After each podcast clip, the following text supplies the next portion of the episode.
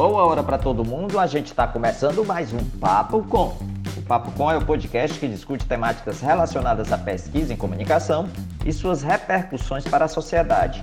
Produzido pelo Praxijó, grupo de pesquisa vinculado ao programa de pós-graduação em comunicação da Universidade Federal do Ceará, em colaboração com outros programas de pós-graduação da área. O episódio de hoje continua a série em parceria com a Sociedade Brasileira de Estudos Interdisciplinares da Comunicação, a Intercom. A Cátedra em Comunicação e Informação Intercom José Marques de Mello está produzindo sua terceira temporada de lives. Vão ser 14 sessões com os vencedores de 2021 do Prêmio Luiz Beltrão de Ciências da Comunicação e dos prêmios estudantis da Intercom. Em parceria com a Intercom, o grupo de pesquisa PraxJ está transformando essas lives em episódios do Papo Com. O nono episódio da série traz Paloma da Silveira Fleck, vencedora do prêmio Francisco Morel como melhor trabalho resultante de dissertação de mestrado. O título do trabalho da Paloma é Rádio Jornalismo e Convergência Estratégias de Distribuição de Conteúdo de Emissoras Gaúchas nos perfis Facebook, Instagram e Twitter. Ainda participam da prosa o Luiz Ferrareto, orientador da Paloma, da Federal do Rio Grande do Sul, e Débora Cristina Lopes, da Federal de Ouro Preto, e Eduardo Vicente, da USP, que são da coordenação do grupo de pesquisa Rádio e Mídia Sonora, no qual o trabalho foi apresentado. Pois vamos à nossa roda de conversa.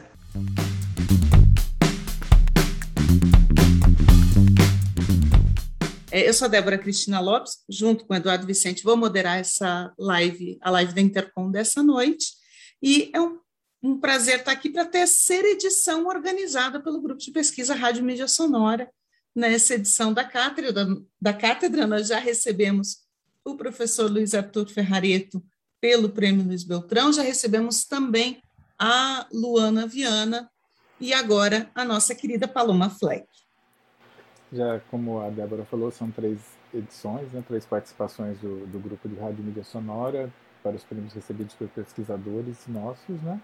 E hoje nós recebemos a Paloma Fleck, da Universidade Federal do Rio Grande do Sul, que obteve o terceiro lugar no Prêmio Francisco Morel pelo artigo apresentado no GP de Rádio Mídia Sonora, pesquisa vinculada à dissertação de mestrado que a Paloma vem desenvolvendo no PPG-Com da URGS, sob orientação do professor Luiz Arthur Ferrareto, que também está conosco na live de hoje. Então, bem-vindos, Paloma e Ferrareto, e a palavra é de vocês, então. Olá, muito boa tarde, muito boa noite a todos, né?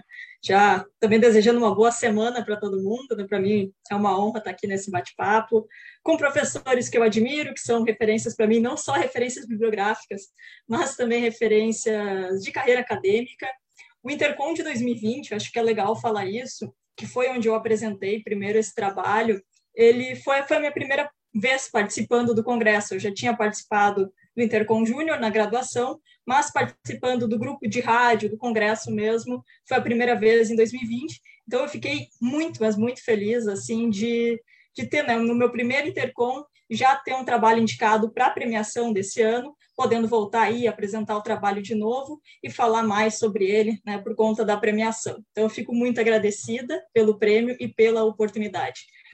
Então, o artigo é Rádio Jornalismo e Convergência, estratégias de distribuição de conteúdo de emissoras gaúchas nos perfis de Facebook, Instagram e Twitter, trabalho que eu fiz né, com orientação do professor Ferrareto. O artigo ele analisa as redes sociais de quatro emissoras de jornalismo no Rio Grande do Sul, que é a Bandeirantes, a Gaúcha, a Guaíba e a Grenal, a Grenal que é exclusivamente esportivo. O monitoramento, então, do Facebook, Twitter e Instagram, ele foi realizado de 1 de agosto a 14 de agosto de 2020, por, isso ali duas semanas uh, na metade do ano passado, e eu utilizei a ferramenta digital Fanpage, Fanpage Karma para coleta de dados, que é uma ferramenta ali de coleta de dados de redes sociais, online, e tem um período gratuito muito bom, então por isso que ela foi utilizada. Como metodologia de estudo, eu utilizei análise de conteúdo, e após a coleta do material, eu separei as publicações de cada rede social em cinco categorias.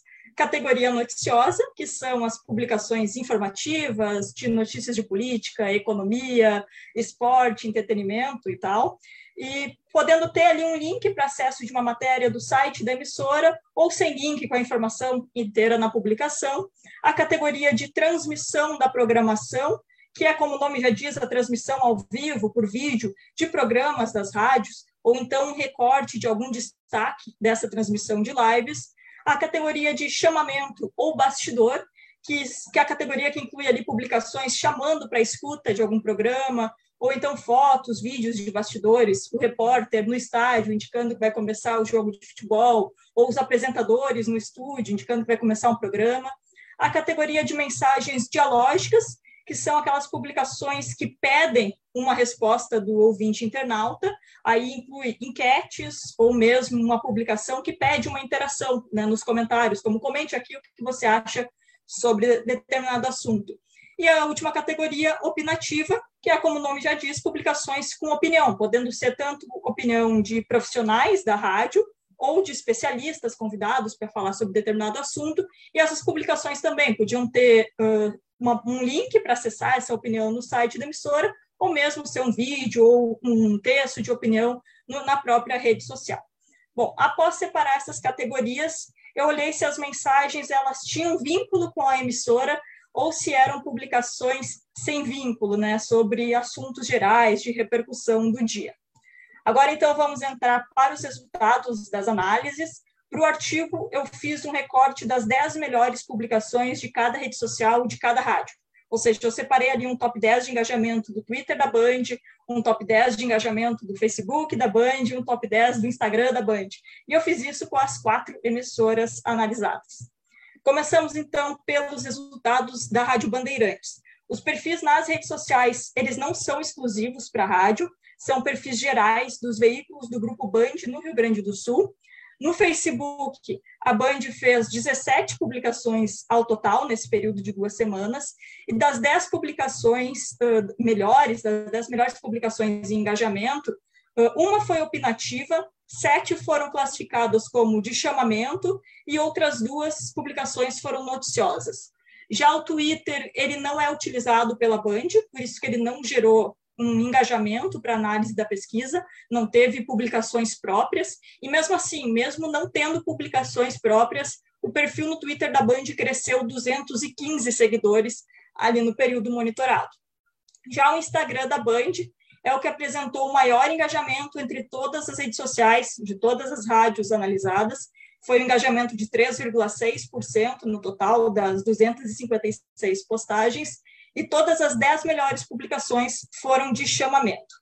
A publicação de maior engajamento no Facebook da Band foi um editorial do Grupo Band sobre a decisão do então prefeito de Porto Alegre, Nelson Marquesan Júnior, de não falar mais com os veículos da Band após críticas que ele recebeu. Esse editorial ele foi classificado como opinativo e com vínculo com a emissora.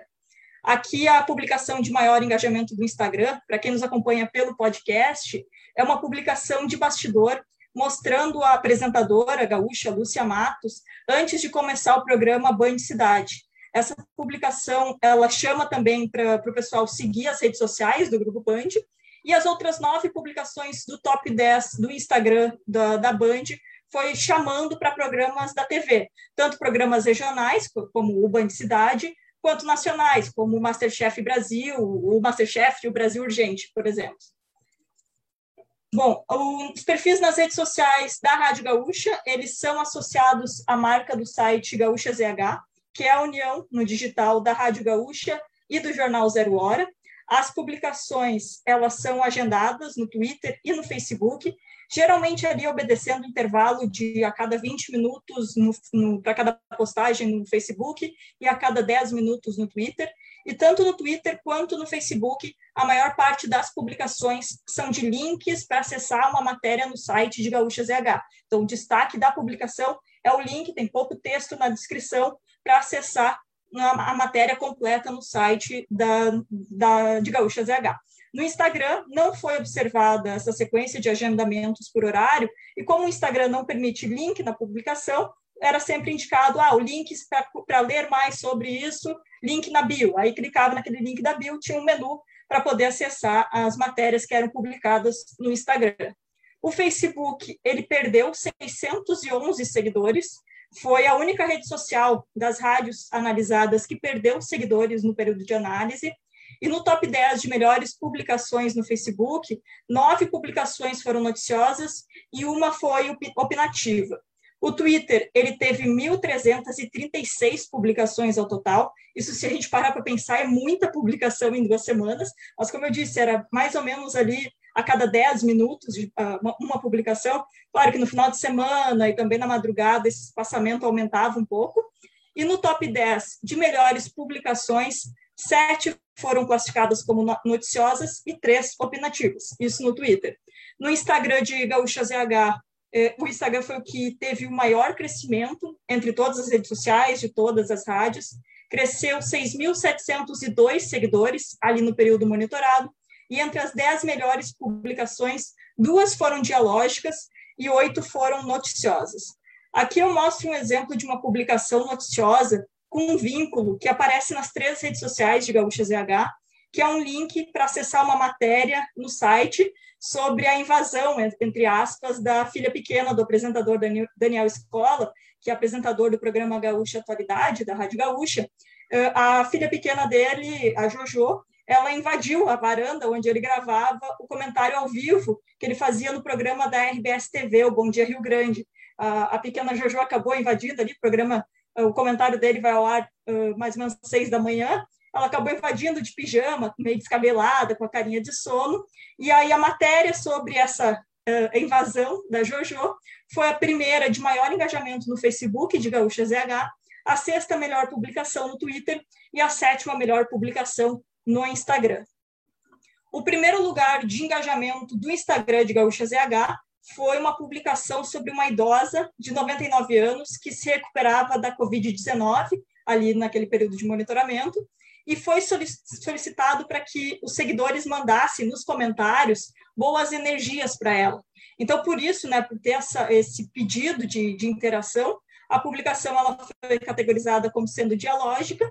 E uma coisa que eu quero chamar a atenção é de como o Instagram ele é trabalhado, né, por Gaúcha ZH. Aqui dá para perceber que a foto ela é editada especialmente para publicar no Instagram, tem o logotipo, a, o título da matéria está tá, tá na foto, está editado na foto, e o texto da publicação, né, a descrição da publicação, ele também é mais trabalhado, mais longo, já que, como eu disse, nas publicações do Instagram não é possível ali colocar links.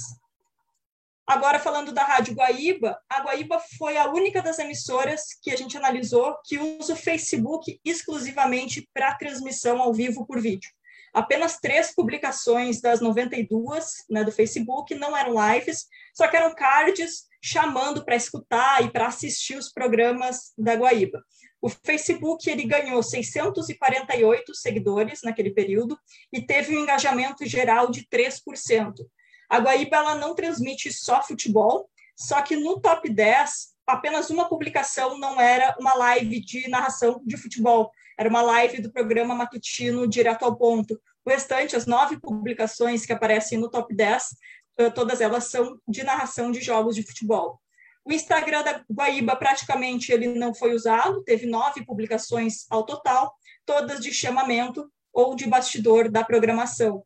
E o Twitter teve 682 publicações ao total, no top 10 de publicações, a melhor delas foi uma enquete sobre o processo de impeachment do então prefeito de Porto Alegre, Nelson Marquesan, e a segunda publicação de maior engajamento foi uma nota de pesar sobre a morte de um ex-jornalista da Guaíba, o Edgar Schmidt. As outras oito publicações que completam o top 10 no Twitter uh, foram noticiosas, e uma delas justamente noticiando a morte do Edgar Schmidt. Essa nota de pesar, ela foi classificada então como opinativa e com vínculo, foi a segunda de maior engajamento do Twitter, e a notícia da morte dele foi a quarta melhor publicação. A Rádio Grenal, então, para encerrar, ela foi a única emissora que manteve a frequência de publicações aos domingos, isso ali devido ao futebol, né, já que é uma rádio esportiva. A rádio, ela transmite a narração de jogos no Facebook, no Facebook só que ela utiliza também o Facebook para dar notícias de esporte, não é exclusivo para lives. Foram 94 publicações ao total no Facebook, e das 10 melhores publicações, três foram de lives e sete de notícias de futebol. O Twitter, ele é a principal rede social utilizada pela Grenal, foram 538 publicações ao total, e no top 10, nove publicações foram noticiosas, e uma foi um recorte de uma live, em uma parte em que o narrador Haroldo de Souza, ele riu da jogada, ele estava transmitindo o Grenal, e ele riu da jogada do ex-atacante do Internacional, William Potker, que foi chutar a, a bola a gol, e chutou muito longe do gol, e o narrador enquanto estava ali narrando, começou a rir, não se segurou e começou a rir do chute. E aí eles recortaram essa, essa parte do lance dele rindo, e essa publicação ela aparece no top 10 das três redes sociais. Ela foi a terceira melhor publicação no Facebook, a sétima melhor no Twitter e a de maior engajamento no Instagram. E o Instagram, ele justamente, ele teve sete publicações noticiosas, duas foram de chamamento e uma justamente esse recorte da live em que, que o Haroldo começou a rir e eles recortaram. Bom, como conclusão, então, a gente pode dizer que não há uma unanimidade de posicionamento das emissoras. Algumas priorizam o Twitter, outras fazem transmissão por vídeo no Facebook. Não há uma, não há uma fórmula só a ser seguida. A Guaíba, por exemplo, ela teve uma boa performance nas lives do Facebook e a Band teve um bom resultado com o Instagram, apenas com fotos de bastidores e chamando para acompanhar os programas. E outra coisa que vale destacar é que boa parte dos melhores resultados em engajamento são publicações que possuem vínculo com a programação ou então com profissionais das emissoras. Isso nos leva a pensar que não basta só que as emissoras elas distribuam conteúdo de forma ativa, com links nas redes sociais. Esse pensamento estratégico pode, inclusive, afastar a audiência. A Rádio Gaúcha no Instagram teve um crescimento de 6 mil seguidores. E as publicações por lá, elas são mais trabalhadas, tem um texto mais dedicado, a foto ela é editada especialmente para ser publicada no Instagram, tem uma dedicação maior ali. Enquanto no Facebook, onde Gaúcha ZH perdeu 600 seguidores, a maior parte das publicações são links das matérias do site, distribuídas ali a cada 20 minutos, sem alguma diferenciação de conteúdo. Isso nos leva a concluir que não é só a quantidade de publicações que importa, a qualidade do, do conteúdo também é importante. Bom, eu encerro por aqui a apresentação. Uh, enfim, muito obrigada. Muito obrigada, Paloma. Ferrareto, você quer fazer algum comentário? Quer acrescentar eu, algo antes da gente ir para o debate? eu queria mais é, agradecer a oportunidade dada pela Intercom uh, e dizer que eu reitero aquela ideia de que pesquisa é uma espécie de corrida de revezamento, né? A gente aprendeu, né, faz parte da ciência, né? A gente aprendeu com quem veio antes da gente e quando a gente está trabalhando com os nossos orientandos, o caso da Paloma, por exemplo, de mestrado, doutorado, trabalho de conclusão de curso, a gente está dando continuidade a esse trabalho. Né? E me gratifica muito ver esse trabalho sendo uh, reconhecido né, com, com, um dos prêmios uh, da Intercom, né, e me gratifica muito ver que é processo, né, porque eu acompanhei aí o trabalho de conclusão de curso da Paloma, eu fui junto com ela no Intercom Júnior, né, a gente já teve junto, uh, não apresentando diretamente trabalho no grupo de rádio, né, até que ela chegou ao ponto de apresentar trabalho no grupo de rádio, e vamos ver outros trabalhos dela, com certeza. Né? E eu acho que esse processo é o processo que todos nós buscamos como, como pesquisadores, né? dentro do grupo de rádio da Intercom e nos demais grupos da Sociedade Brasileira de Estudos Interdisciplinares da Comunicação. O objetivo é esse. Obrigada, Ferrareto. Eu vou fazer uma pergunta para Paloma, porque quando você falava, eu tinha pensado em outra questão para trazer para você, mas enquanto você falava, uma coisa me chamou muito a atenção que é esse, é, esse papel que você observou quando você deixou seu objeto conversar com você, esse papel que você observou do cuidado visual na produção para essa, especificamente no caso da gaúcha, né? Se eu não estou trocando. É, então, eu queria te perguntar se você observou uma preocupação em criação de uma identidade visual nessas redes e principalmente se existe uma relação de identidade dessas redes com a programação das emissoras, na sua percepção? Quanto à identidade, quando eu estava fazendo pesquisa, eu via essa diferenciação no Instagram, por exemplo, de Gaúcha ZH, né, de GZH. Só que eu estou também pesquisando para minha dissertação a, a Rádio Gaúcha também, né, inclui ela uma das rádios que eu estou pesquisando na minha dissertação. E sexta-feira mesmo eu estava vendo a, as publicações, que eu estou fazendo o top 30 de melhores publicações, e aí no Facebook apareceu ali, se eu não me engano, em quinto lugar, uma mesma publicação com a mesma foto que estava no Instagram. Então não teve essa diferenciação de uma rede para outra, e para ver que ah, deu sucesso no Instagram, talvez se a gente colocar no, no Facebook, vamos ver, e deu certo, né? Porque atingiu foi a quinta melhor publicação. E uma coisa curiosa dessa publicação foi que ela era uma publicação sobre os novos protocolos do Eduardo Leite, governador do Rio Grande do Sul, uh, protocolos sanitários, e de 30 de setembro.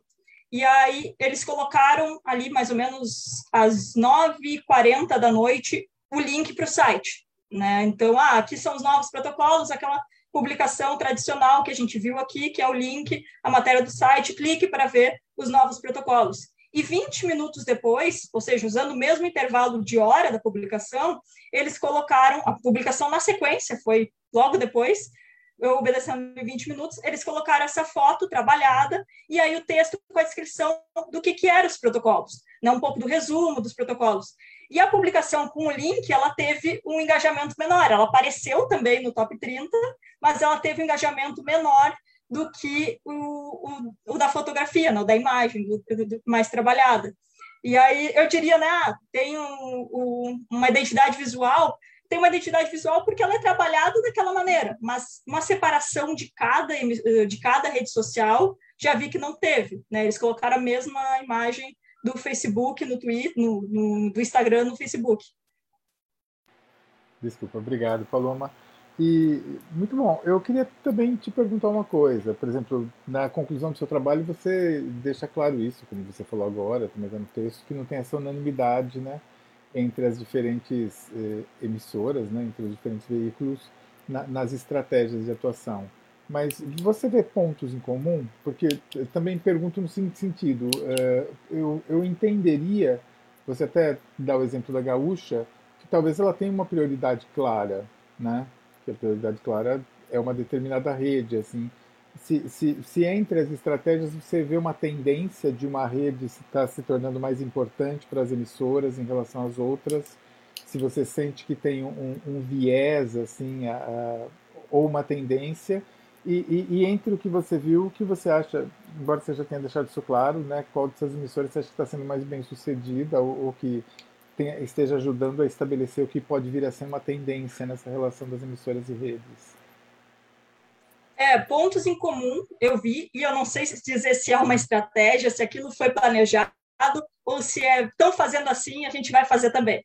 Né? Se tem, se, ele, se, se as emissoras analisam, tem alguém especial ali para analisar os resultados, sentar, nossa, ali a foto teve melhor engajamento do que o link. Será que a gente não trabalha assim sempre?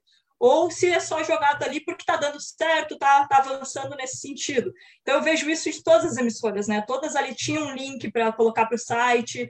A, a Grenal, às vezes, não utilizava link, né? Ela, ela colocava a publicação. E aí a gente entra também numa discussão de, de algoritmo. Será que o Facebook ele entrega da mesma forma os links quando, e quando não tem link? Porque, querendo ou não, o link é uma fuga do aplicativo. Tu clica no link e tu vai para outro aplicativo e tu acaba saindo do Facebook. Né? Então, será que o Facebook entrega? Será que foi por isso que a Guaíba ela teve bom resultado com as lives? Porque as lives são diretamente feitas no Facebook, é um conteúdo inédito para o Facebook, em que o usuário fica ali assistindo né, o Facebook o tempo inteiro. Então, eu acho que muito antes da gente pensar se a estratégia está dando certo, pensar no que, que o público quer, também tem que pensar nessa história de algoritmo, que é ainda um pouco secreto, né, do, de como o Facebook age nesse sentido. Em relação a isso, Paloma, vocês chegaram a. Você ia falar, Ferrareto? Não, eu só queria fazer um complemento até para entender o trabalho dela e o momento desse trabalho que foi apresentado na Intercom. Né? O trabalho da Paloma não é só com as emissoras de rádio jornalismo. Há uma ideia de trabalhar com outras emissoras de entretenimento, enfim. Né? E aí vai ter uma, acho que vai ter uma ideia mais complexa disso. E a outra outro aspecto que eu queria observar, né, é que embora não seja objetivo desse trabalho, aparece entre os dados, apareceu na apresentação dela também, uh, uma coisa que é curiosa, né? Qual é o poder efetivo dos comunicadores nesse processo das redes sociais, num rádio que nos últimos anos, nos últimos 10, 20 anos aí, ele procurou, principalmente nos últimos anos, né? Foi um processo, mas nos últimos anos aí, ele despersonalizou muito a apresentação, que é o caso aqui do Rio Grande do Sul. Saíram os grandes nomes do rádio, né? principalmente do rádio jornalismo, né? aqueles mais tradicionais. Os programas começaram a ser com várias vozes, não só um apresentador. E nos dados das redes sociais, né, que é considerado o mais moderno de tudo nesse processo, tudo mais, né, aparece o poder de alguns comunicadores, de algumas mensagens envolvendo essas pessoas com maior repercussão. Né? Então, eu gostaria de fazer essas duas colocações. De um lado, assim, posicionar o que é o trabalho, né, para ter uma ideia de que esse é só um pequeno recorte, né, e de outro lado, assim, dizer, olha, tem muita coisa para ser pesquisada a respeito disso e que talvez as próprias emissoras não estejam vendo, né? A gente se pergunta assim, qual é efetivamente o, a análise que é feita desses dados diariamente nas emissoras, né? A gente sabe que algumas têm menos equipe para trabalhar e outras têm um pouco mais de gente para trabalhar. Né? Era só isso a minha observação, mais no sentido de dar contexto. Eu acho que, para além dessa questão da opacidade do algoritmo, o que é um ponto importante, é também isso que estava falando, Ferrareto, de até que ponto existe uma capacitação nas rádios para que as pessoas saibam buscar e analisar as métricas derivadas dessas redes sociais, né? porque não é só você ter acesso ao relatório que o Facebook te dá no Insights, que o Instagram te dá, é você conseguir entender o que aquilo significa, né? E como construir estratégias para isso. É uma habilidade muito diferente da que a gente está habituada dentro do rádio. Né? E, e é um desafio muito importante para ser pesquisado isso. Eu ia fazer uma pergunta, Paloma, para você, que vai muito no, no sentido do que o Ferrareto estava falando. Eu ia te pedir para explicar para a gente onde é que esse trabalho se coloca em relação à sua dissertação, que eu sei que ele uhum. deriva da sua dissertação. Mas eu vou fazer aquela pergunta temida, né? Quando, dos dois anos da dissertação. E a dissertação, como é que vai? O que, que você está pesquisando? Esse, esse artigo ele foi um exercício de dar campo né, da minha dissertação.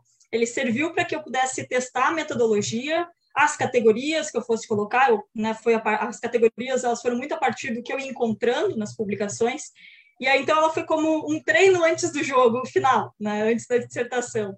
Na minha dissertação, que é segmentação e convergência no rádio, uma análise ali de conteúdo de redes sociais de emissoras comerciais dedicadas ao jornalismo e ao entretenimento. Eu estou analisando 10 emissoras com um recorte de cinco enfoques de público. Então, eu peguei rádios de jornalismo, uh, rádio jovem, rádio adulto contemporâneo, rádio gospel e rádio popular, pegando duas emissoras de cada categoria, né? pegando uma do Rio Grande do Sul, uma emissora local, e uma emissora nacional, sempre as primeiras colocadas né, de acordo com o IBOP, e o período de análise ele é um pouco maior. Para a dissertação, eu coletei dados de três semanas, de 13 de setembro a 4 de outubro desse ano. E na, na parte de qualitativa, eu analiso um pouco mais de publicações, como eu disse antes, eles são 30 publicações. Isso dá mais ou menos 90 publica 900 publicações para analisar o total. Então, eu ainda não cheguei perto de analisar tudo. Como eu disse, eu peguei sexta-feira da Rádio Gaúcha ali, acabei notando essa achei curioso essa parte ali dos protocolos sanitários.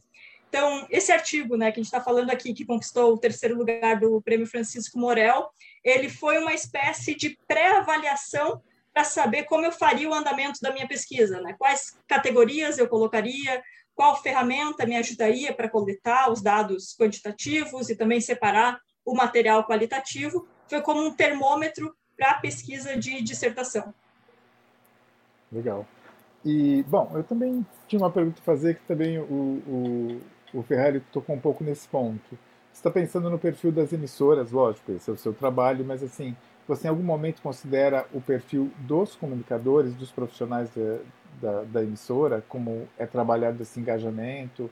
O Ferrari falou nessa renovação de quadros, ela também passa, no caso dos novos quadros, por trazer pessoas que já tenham um engajamento bem consolidado nas redes e que possam, por isso, trazer também um público por essa via. Não sei se você chegou a, a, a pensar nisso ou, de alguma maneira, é, esbarrou nesse tipo de, de questão durante essa, essa sua ida ao campo.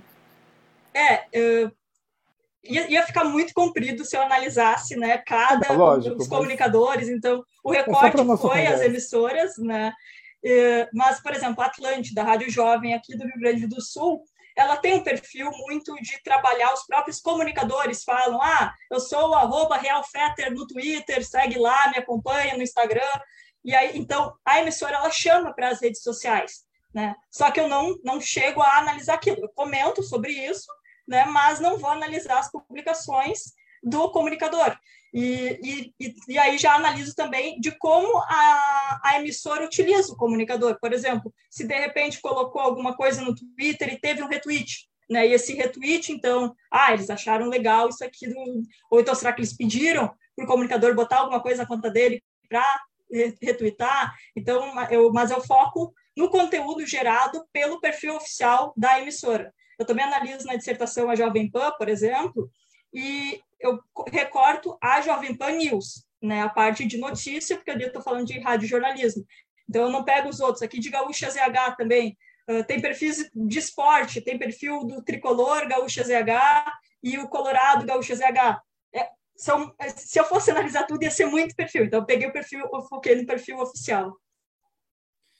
Eu tenho que admitir que eu aqui já estava pensando, 900 publicações, como é que você vai dar conta? e você ainda fala de outros perfis. Mas é, eu trago aqui uma questão do Bruno Balacó. Antes de apresentar a questão do Bruno, eu queria só complementar um pouquinho isso que vocês estavam falando, que a sensação que eu tenho dessa, dessa retomada de força do Star System, só que nas plataformas digitais, é que é mais um processo de remodelagem das práticas comunicativas, das práticas radiofônicas, para o qual a gente precisa olhar, né? Porque nesse momento, esse lugar do, do comunicador nas redes sociais, nas plataformas digitais, ele está afetando a programação. Então, a gente não pode deixar de olhar para essa recomposição aí, um, ou dessa composição de um novo modelo de Star System, né? Estava pensando isso aqui enquanto vocês falavam. Agora, trazendo a questão do Bruno, Paloma, o Bruno Balacó, da UFC, é, que dificuldades você tem encontrado para coletar dados sobre as emissoras durante a pandemia, em que o acesso às fontes ficou bastante restrito para todos os pesquisadores? Você pode contar um pouco como tem sido a sua experiência? É, a escolha foi justamente por conta da pandemia, de não poder conversar com cada equipe de redes sociais, se é que todas as emissoras vão ter uma equipe de rede social, foi pegar uh, dados públicos, dados que a ferramenta consegue coletar. Então, ali, por exemplo, eu não estou incluindo stories do Instagram ou do, do Facebook, não estou incluindo mensagens diretas, né, mensagens privadas de, de usuários, para saber se tem alguma interação, se, eles, se as emissoras respondem com frequência as direct messages né, de, de Instagram, de Facebook, também de, do Twitter, eu pego as publicações públicas e a partir disso eu trabalho. Então fica faltando justamente saber, eu, eu coloco uma ideia, mas fica faltando saber como se realmente aquilo foi planejado, se só foi colocado ali porque está dando certo, ou porque é assim que a gente está fazendo, como um robô colocando ali publicações, ou, ou se realmente não. A gente vai colocar essa foto da apresentadora Lúcia Matos porque faz sentido. Ou se, ah, vamos publicar ali uma foto, ó, tá, tá, tá, tá sobrando tempo, né? Então eu não consigo saber se foi uma estratégia pensada ou se realmente só foi colocado ali. Mas, e essa é a, é a, dificuldade, né? Mas eu analiso os dados públicos e tento colocar ali, então, o que está dando certo e o que, que não está, com o viés da pesquisa. Tua pesquisa está chamando entrevista. Agora o Ferrareto vai brigar comigo, mas tua pesquisa está chamando entrevista. É, o problema das entrevistas é todo o processo que a gente pegou na pandemia, na realidade, né? e todo o processamento que teria que fazer do próprio projeto em questões de comitê de ética da universidade, plataforma Brasil, tudo isso. Né? E, de fato, como todos nós sabemos, com a, a, a pandemia está dificultando a pesquisa uh, grandemente. Né? E eu queria também dar um pitaco a respeito da questão do Star System, sabe? Me preocupa também. Eu acho que, de, certo, de certa forma, a gente está vendo uma transformação, guardada essas proporções aí, como a vivida pelo rádio no início dos anos 60 até o final daquela década, né? É um processo de reconstrução de tudo. A gente tinha uma sistemática, talvez já não, for, não fosse mais, obviamente, aquela do, do Star System do, dos artistas, dos músicos, dos grandes nomes, mas tinha uma relação muito próxima, né? E essa relação, que era a relação do rádio diretamente, parece, nesse momento, que pende um pouco para as redes sociais. Resta saber se as próprias emissoras vão ter condições de segurar esses profissionais dentro das emissoras, já que elas estão pagando muito mal, vamos dizer claramente isso. Né? E as, daqui a pouco, esses, esses caras, o que, que, eles vão fazer? Eles vão ver que uh, conseguem faturar mais em redes sociais, em em canais de YouTube, sei lá, uh, do que propriamente naquele salário ou naquela participação em publicidade que eles têm nas emissoras. É um quadro desafiador, digamos assim, para não dizer apavorante em outros casos. Né? Na é verdade, é assim, é, é o, o, o rádio levando, o contexto levando as emissoras de rádio a repensarem a forma como elas estão lidando consigo próprias, mais uma vez. Né? Então... É, e eu acho que tem um outro processo aí também que é importante. Né? Uh, a gente falou em leitura de dados de redes sociais, né? análise de dados de redes sociais. A gente tem emissoras que não conseguem ler adequadamente os dados das pesquisas da Cantar e Bop Media, né? e outras conseguem ler mais adequadamente. Já falta uma preparação para a leitura desses dados. Né? Imagina num contexto totalmente de transformação e muito instável em função da própria pandemia ou de problemas, crise econômica, crise no modelo de negócio, crise gerencial, crise política. Né? Então, é um, um processo que a gente vai acompanhar, mas às vezes assusta um pouco. Né? E no o projeto de pesquisa, né, que escrevi em 2019 para a seletiva do mestrado, ele ele colocava ali para também acompanhar, ia ser de São Paulo e do Rio Grande do Sul, para poder acompanhar as emissoras presencialmente e ver como é que é lá dentro. Se é na redação mesmo os próprios jornalistas que alimentam a rede social, ou se tem alguém para alimentar especialmente as redes sociais. E outra coisa que preocupou muito foi, tá, beleza, são dois anos, pelo menos não é do doutorado, que são quatro anos. E se alguma rede social parasse de existir? Né? Se o Facebook simplesmente não. Ah, ninguém mais está usando Facebook, as rádios, ou então agora está todo mundo usando TikTok. Eu não tinha, né? Como é que eu vou incluir? E aí tem até uh, um negócio curioso, é que esse, esse, no dia que deu aquela pane no Facebook e no Instagram, né? Foi o último dia, foi 4 de outubro, o último dia da minha pesquisa. E eu estava acompanhando a ferramenta no, por dia, mas a coleta inteira ia ser né, no dia 5. Então, para pegar todos os dias, eu ia coletar, mas eu estava acompanhando. E aí, quando deu a, a pane, a, né, a interrupção do Facebook e do Instagram, eu fiquei, meu Deus, só falta apagar tudo.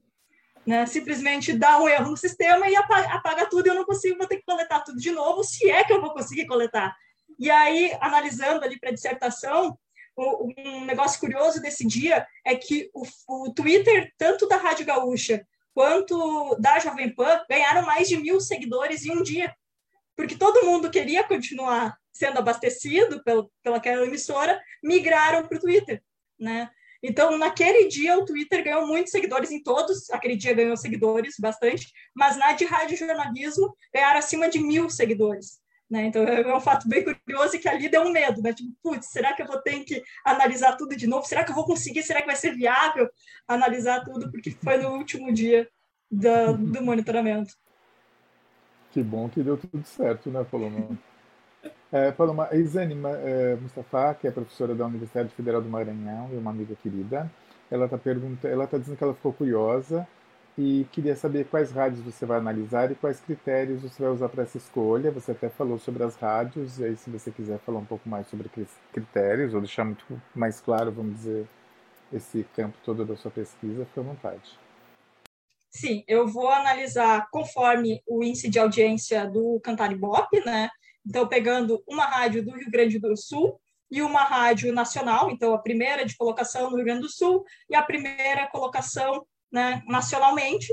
De rádio jornalismo, eu analiso a Gaúcha e a Jovem Pan, de São Paulo.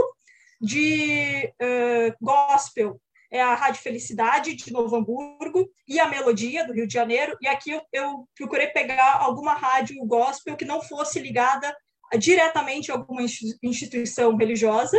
Aí a Caixara, de Porto Alegre, e a Super Rádio Tupi, do rádio, de rádio popular a Atlântida de Porto Alegre e a Mix de São Paulo no Rádio Jovem, a União FM também de Novo Hamburgo, aqui no Rio Grande do Sul, e a Alfa FM de São Paulo no Adulto Contemporâneo. Só isso, gente. Só isso. Eu ia dizer isso. Só isso. É, eu ia te perguntar uma coisa em relação ao artigo, Paloma. Você percebeu é, Vamos, vamos expandir, já que você já fez a, a coleta aí da sua dissertação, se você percebe que existe uma diferença muito grande aí entre o conteúdo jornalístico e o conteúdo, eh, vamos dizer assim, temático, ou o conteúdo especializado, né? seja na, na gospel, seja na, no, na musical, na jovem, você percebe isso? É, eu não olhei todas ainda com, né, com, com mais dedicação, mas eu tive que acrescentar uma categoria, por exemplo, que foi a categoria promocional, porque no radiojornalismo é muito difícil ter promoção como tem rádios musicais, né? Então, eu tive que acrescentar uma categoria que, nesse exercício de ir a campo, eu não percebi, porque nem passou pela minha cabeça. E aí, olhando as publicações, ah, pode ser que tenha alguma, não tinha olhado ainda. E aí, tá ali, né? Ah, participe para ganhar um CD, ou na verdade era né, camiseta autografada, coisas assim. Né, da, então, tive que acrescentar uma categoria que no entretenimento tem mais essas coisas de promocional das redes sociais. Débora, posso fazer uma observação? Falou? Claro. Ferrareto. Mas eu acho que eu peguei a Débora falando sobre, você comentou alguma coisa, sugerindo a questão da entrevista, né? Ah, talvez a entrevista seja uma possibilidade, acho que está pedindo entrevista. Aí o professor Ferrareto ele é, é, mostrou essa questão da pandemia, que realmente veio dificultar, né, professor Ferrareto, a coleta de dados e, e para o campo da pesquisa. Mas é, a gente vê que as coisas estão caminhando para isso, muitas, né, para vídeo entrevista. Inclusive, já tem alguns materiais publicados, porque existem algumas possibilidades, algumas, algumas potencialidades no caso, né, a, a videoentrevista, que já está sendo tão utilizada não só para empregos, para a área da medicina, mas também para coleta de dados, para pesquisa, no campo da pesquisa.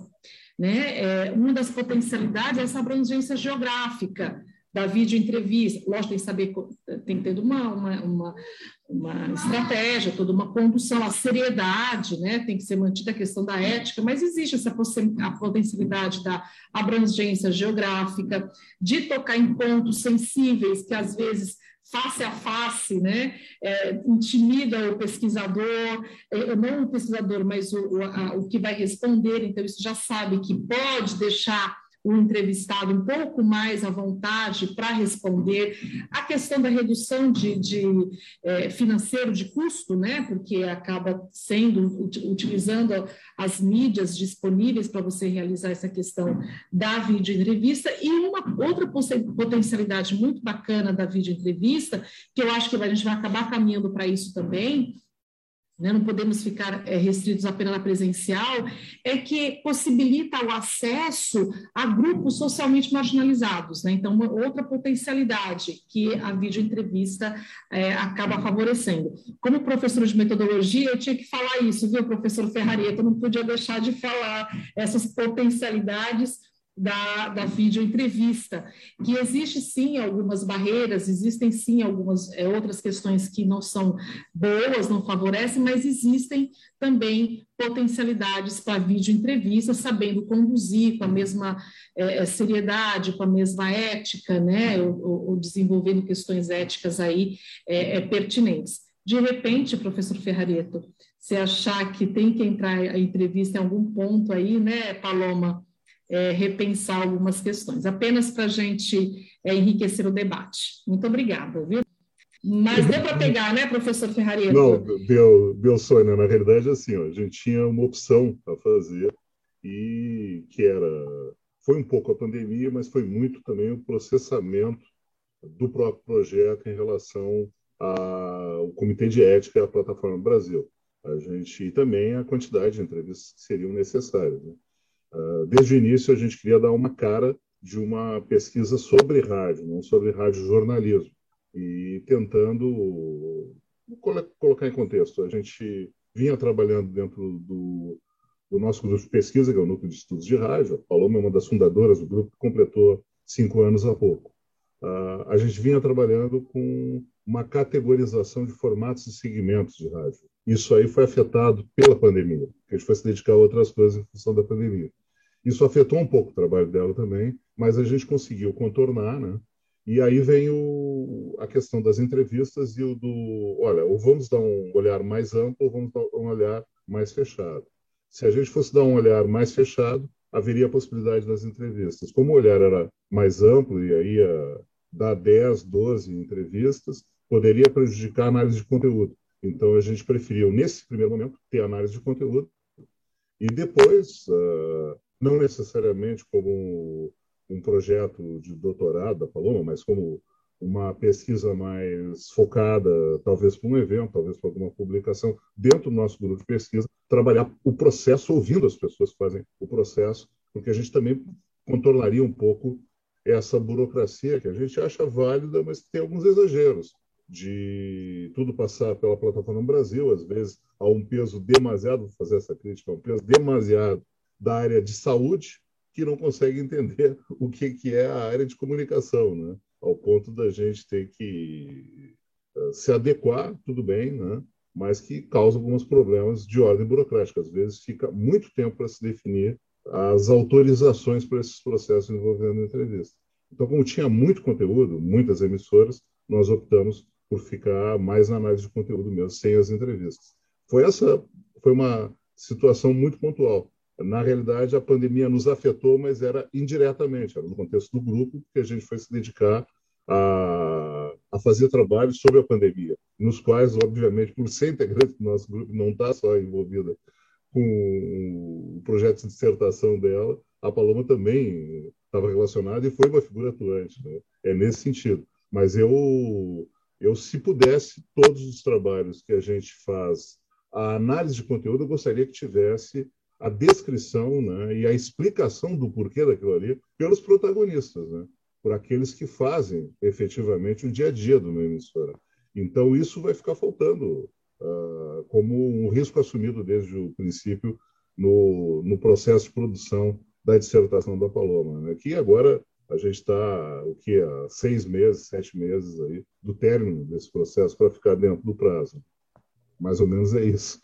Perfeito, é, e até, né? perfeito até me deu uma ideia, como uma sugestão para mim, de depois dos resultados prontos, fazer um artigo né, com entrevista, com os resultados e poder bater esses dados com a cada emissora e até apresentar né, no Congresso Tercom, no, talvez 2022, já é uma ideia também de artigo para a sequência.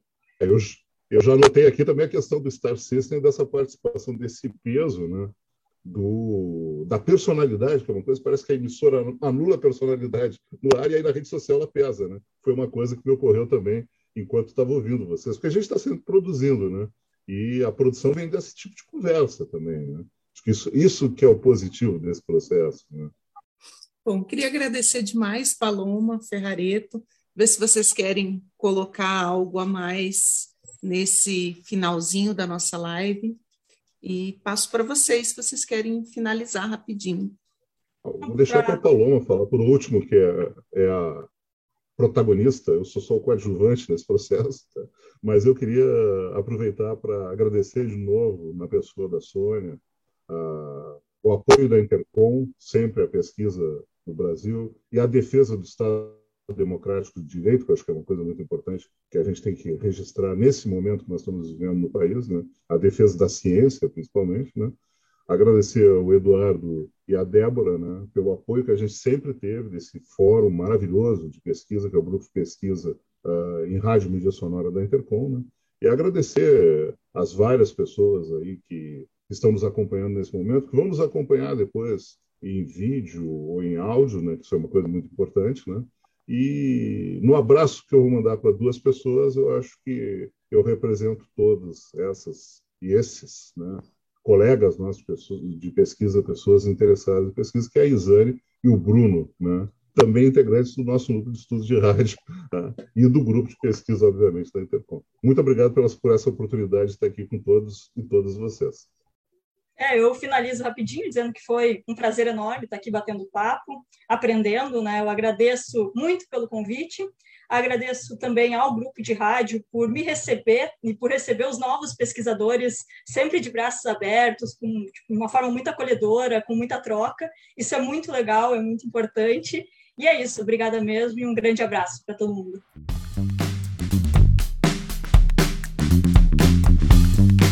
E o Papo Com dessa semana está terminando. O Papo Com é o podcast que discute temáticas relacionadas à pesquisa em comunicação e suas repercussões para a sociedade. Produzido pelo Praxijó, grupo de pesquisa vinculado ao programa de pós-graduação em comunicação da Universidade Federal do Ceará, em colaboração com outros programas de pós-graduação da área. Eu sou Edgar Patrício, professor do curso de jornalismo e do programa de pós-graduação em comunicação da Universidade Federal do Ceará. Bruno Balacó produz comigo Papo Com. Ele é doutorando em comunicação aqui do PPG Com UFC. A gente agradece muito a sua escuta. E você pode enviar sua crítica ou sugestão para podcastpapocom.gmail.com. Você também pode acompanhar as novidades do Papo Com no arroba podcastpapocom. Até a próxima semana, gente!